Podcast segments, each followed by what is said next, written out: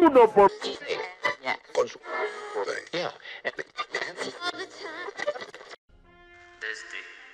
Y le voy a dar en la cara marica. Meine deutsche Jugend, nach einem Jahr kann ich euch hier wieder begrüßen. We're not acting clearly. We're not talking clearly. We've got problems. Estaba como un guerrillero más, que ha sido un guerrillero muerto en combate, mientras que era un simple campesino. Bienvenidos a UT Podcast. Y Buenos días, oyentes de UT Podcast. En esta ocasión hablaremos de masacres y desplazamiento forzado en Colombia. En el periodo de violencia que hubo entre los años 1985 y 2012, basándonos en relatos encontrados en el libro El placer del Centro Nacional de Memoria Histórica, y adicional a este también extraeremos estadísticas e información de diferentes fuentes y entrevistas a campesinos desplazados. Colombia se ha caracterizado por violentos despejos de tierras a comunidades campesinas, indígenas y afrodescendientes. Existen varios factores que han propiciado el desplazamiento interno en Colombia. La violencia es una estrategia para conseguirlo. Se muestra una creciente miseria en un marco de desestimulo. Vecinos son desplazados por empresas que tienen interés en el territorio, ya sea por su riqueza de fauna y flora o porque cuenta con recursos naturales no renovables como lo es el petróleo. Otra razón por lo cual son desplazados es porque encuentran útil el territorio para implementar el cultivo ilícito. La expansión de los cultivos ilícitos significaba ingresos económicos a grupos insurgentes en Colombia.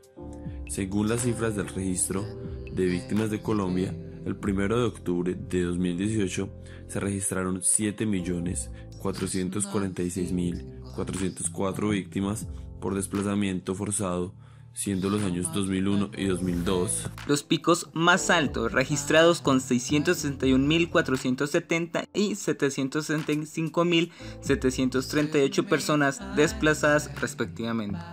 En cuanto a los departamentos, en Antioquia es el lugar con mayor cantidad de población desplazada por el conflicto armado interno, registrado un total de 1.510.585 personas expulsadas. Yo no me voy por porque debo estar, no, me voy por miedo, porque en realidad yo no tengo por qué ir a caer pues miserablemente, ¿sí no?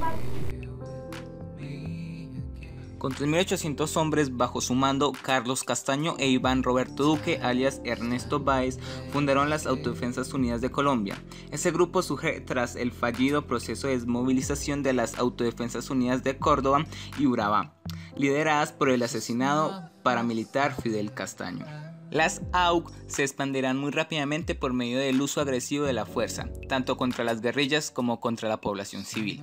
Se convertirán en el grupo paramilitar más importante del país y en algunas ocasiones contará con la tolerancia e incluso con el respaldo y el apoyo de unidades militares o de la policía, al igual que de sectores civiles de sus zonas de influencia. Todo esto les permitirá preparar detalladamente y- cometer cruentas masacres contra civiles, como la masacre de El Salado, donde hubieron 60 asesinados, dos mujeres violadas y 4.000 desplazados. Esto pasó del 16 al 21 de febrero del 2000. Luego de tres meses de preparación, 450 paramilitares divididos en cuatro grupos bloquearon todas las entradas al caserío del Salado. Tras dos días de asesinatos selectivos, el 18 de febrero reunieron de nuevo a la población de la plaza principal y mientras tocaban gaitas, tamboras y acordeones, como en una fiesta asesinaron a 28 personas. Los sobrevivientes no les permitieron enterrar a sus muertos. Mientras ocurría la masacre, las fuerzas del orden atendían un robo de ganado en un municipio cercano y solo llegaron tres días después de los hechos. El pueblo quedó desierto tras la matanza. Masacre de El Aro. 17 asesinados, 42 viviendas quemadas, 1.200 reses robadas, 702 desplazados. 26 de octubre de 1997. En pleno auge de las cooperativas armadas Convivir en Antioquia, un grupo de 150 paramilitares ingresó al corregimiento y asesinaron a 17 personas. El aro está ubicado en el nudo de Paramillo, un área estratégica que tenía una fuerte presencia guerrillera. Si el ejército no es capaz de entrar y acabar con esas repúblicas independientes, yo sí, y se los voy a demostrar, dijo Carlos Castaño en alguna oportunidad. Masacre de Mapiripam. 46 asesinados, decenas de desplazados. 15 al 20 de julio de 1997. En un vuelo desde Urubá, dos aviones con cerca de 100 paramilitares comisionados por la cúpula de las AUC aterrizaron en el aeropuerto de San José del Guaviare, la base antinarcóticos más grande del país. En su camino a Mapiripam, recorrieron cinco puestos de control militares y de policía, ninguno de los cuales hizo nada. Una vez en el pueblo, lista negra en mano, asesinaron a 49 personas durante cinco días. Algunas de las víctimas fueron degolladas. Masacre de Macayepo. 15 asesinados, todo el pueblo desplazado. 14 de octubre de 2000. Con piedras y garrotes, un grupo de 80 paramilitares del grupo Héroes de Montes de María asesinó a 15 pobladores. La masacre formó parte de la ofensiva del bloque norte de las AUG para recuperar el control de la zona. El senador Álvaro García Romero participó en la planeación de la masacre. La masacre de un pueblo el 17 de enero de 2001. La masacre de enero del 2001 en la que paramilitares asesinaron a golpes de amazo a 27 pobladores de otrora pueblo de Alegre de Bolívar, pudo haber sido editada por la fuerza pública. Pero no solo no lo fue, sino que las fiscales del caso, una Yolanda Paternina, abandonada por sus propios jefes, fue acribillada y la otra, Mónica Gaitán, amenazada, tuvo que exiliarse. Reportaje especial de la periodista Colombo Ana Carrigán. En las frescas horas anteriores al amanecer del 17 de enero, 50 miembros de las Autodefensas Unidas de Colombia entraron a este pueblo de agricultores de aguacate. Solo el ladrido de los perros, desacostumbrados a la oscuridad producida por una extraña falla eléctrica, perturbó el silencio de la montaña. Durante una hora, bajo las instrucciones de una mujer conocida como Comandante Beatriz, las tropas paramilitares arrastraron a los hombres de sus casas, comenzando por Jaime Merino, de 37 años, y a tres labriegos. Los reunieron en dos grupos, arriba de la plaza principal y al otro lado del rudimentario puesto de salud. Luego, uno por uno, asesinaron a los hombres, aplastándoles la cabeza con piedras pesadas y un mazo.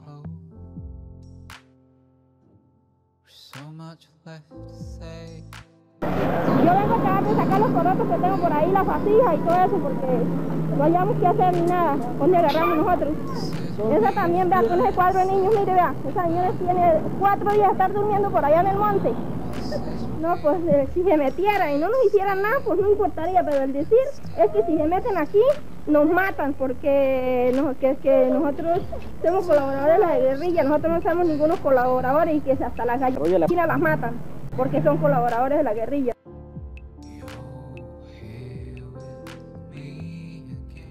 El 13 de abril del 2000, paramilitares del bloque Montes de María asesinaron 13 miembros de la comunidad evangélica en el corregimiento de Ato Nuevo en el Carmen de Bolívar, entre ellos el pastor de la iglesia. 15 años después, un sobreviviente narra los hechos que causaron el desplazamiento de casi toda la población. Estos hombres armados a donde llegaban quemaban viviendas y desplazaban a toda la gente del pueblo. Uno lleva el desprecio de la gente por ser campesino, es discriminado, porque para la gente en la ciudad le parece que el campesino salió de sus tierras por malo, pero no sale por malo, sale porque la gente mala la atacaron para quedarse con el tesoro que había en las tierras, como lo que es el carbón salir de lo que uno tiene para dejarlo abandonado, para venir a mendigar a la ciudad cuando uno no conoce. Para sobrevivir esta es algo crítico, es algo eh, bastante doloroso, pero lo estamos en él y lo estamos sobreviviendo. Y tenemos el deseo de estar en la finca. No hemos perdido las ilusiones, las esperanzas son vivas. La cabeza del decapitado descansa sobre una piedra en el camino. Da sus primeros pasos hacia el mundo de los sueños. Anhela un cuerpo. Poco a poco su sueño en el sueño se hace realidad. Él se piensa como hombre y aquella nueva vida se torna carne de mujer. La cabeza del decapitado estancia en otra semblanza, se ruboriza ante su desnudez. el resto del cuerpo de la cabeza del decapitado se puso la cabeza de una mujer decapitada. Ahora la cabeza de la mujer decapitada se mira en el espejo, se asombra de pertenecer a alguien. Los paramilitares invadieron el sector. Primero llegó el batallón 21 Vargas, después cogió de la mano, entraron los paracos, la montaron por todas partes, por toda el, Alto Ariari, que está Medellín del Ariari, está el Dorado, toda esa región. Entonces en esa región pues nos sacaron a plomo. Con esto nos despedimos, muchísimas gracias a todos y nos vemos en un próximo podcast.